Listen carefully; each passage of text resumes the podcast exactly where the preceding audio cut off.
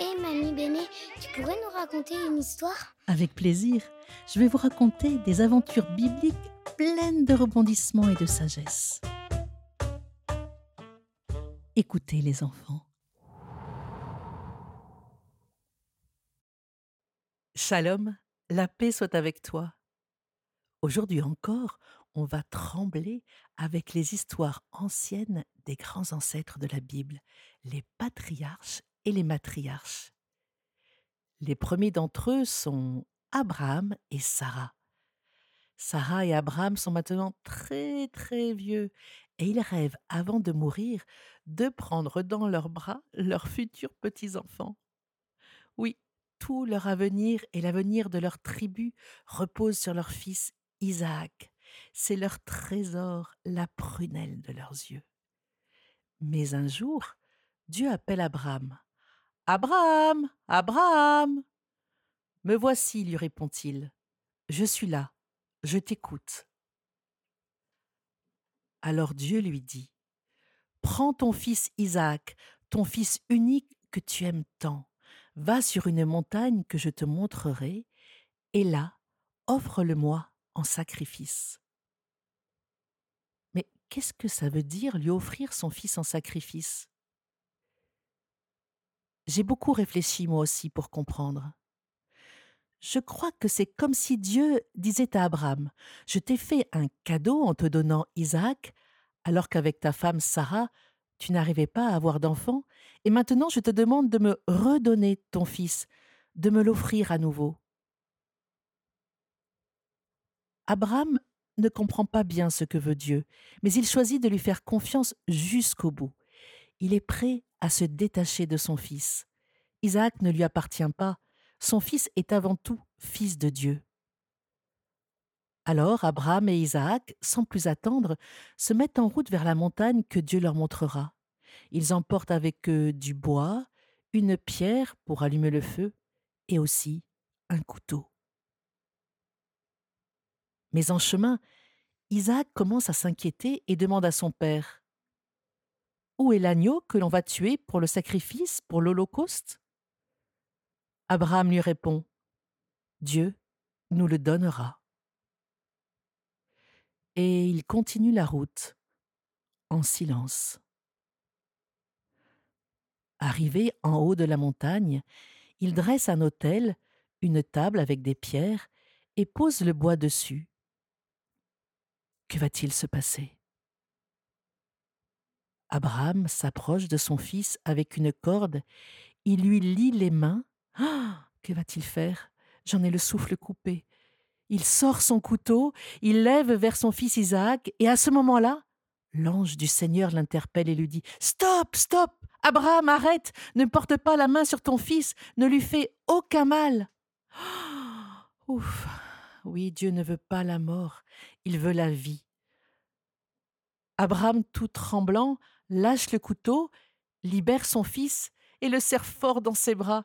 Ils ont eu tous les deux tellement peur. Puis il voit dans un buisson un bélier qui s'est pris les cornes. Mais le voilà l'animal pour le sacrifice. Et Dieu dit à Abraham, Sois béni, Abraham, parce que tu m'as fait confiance jusqu'au bout.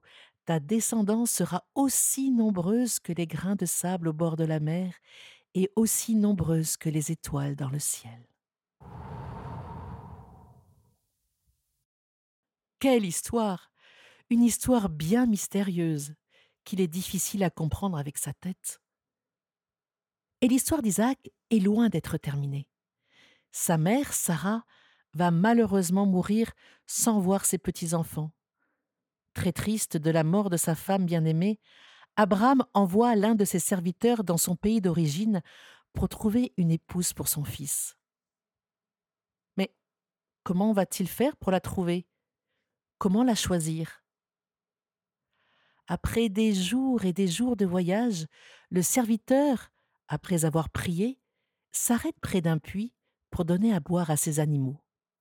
Et là, il se retrouve face à face avec une ravissante jeune fille qui porte sa cruche sur l'épaule.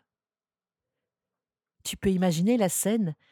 et même ajouter de la musique, comme par exemple des violons. Le serviteur d'Abraham lui demande Puis-je boire un peu d'eau de ta cruche? Sans hésiter, elle donne gracieusement à boire non seulement à lui, mais aussi à tous ses chameaux qui avaient très soif. À ce moment-là, le serviteur comprend que c'est elle qu'il est venu chercher pour être la femme d'Isaac. La jeune fille s'appelle Rebecca.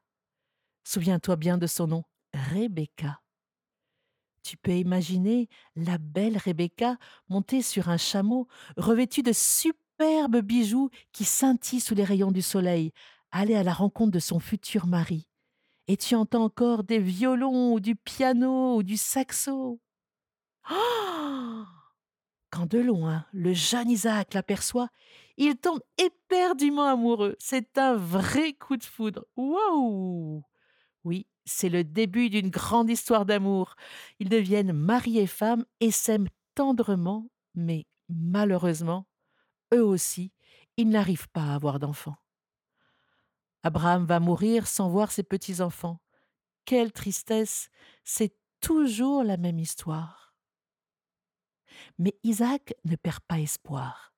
Malgré les années qui passent, il ne cesse de supplier le Seigneur, jusqu'au jour où, enfin, Rebecca est enceinte, et pas d'un, mais de deux enfants, deux jumeaux bien vivants qui se battent déjà dans le ventre de leur mère. À leur naissance, le premier qui est né est roux et il est couvert de poils, alors on l'appelle Ésaü, ce qui veut dire le poilu. Un bébé poilu, c'est amusant, non? Quant au second, au contraire, il a la peau toute douce et on l'appelle Jacob, ce qui veut dire talon, parce que quand il est né, il s'agrippait au talon de son frère. Oh, j'aurais bien aimé le prendre dans mes bras. Et que deviennent-ils? En grandissant, Ésaü devient un homme fort, plein d'énergie, qui ne tient pas en place. Ça ne m'étonnerait pas qu'il ait de gros biceps. Il aime beaucoup chasser et c'est le préféré de son père Isaac, qui aime beaucoup manger du bon gibier. Jacob, lui, le second, est le fils bien-aimé de la belle Rebecca, sa mère. Il est à l'opposé de son frère. Il n'aime pas du tout chasser et préfère rester au campement. C'est un jeune calme, réfléchi, qui aime beaucoup s'occuper des troupeaux et prendre soin des animaux.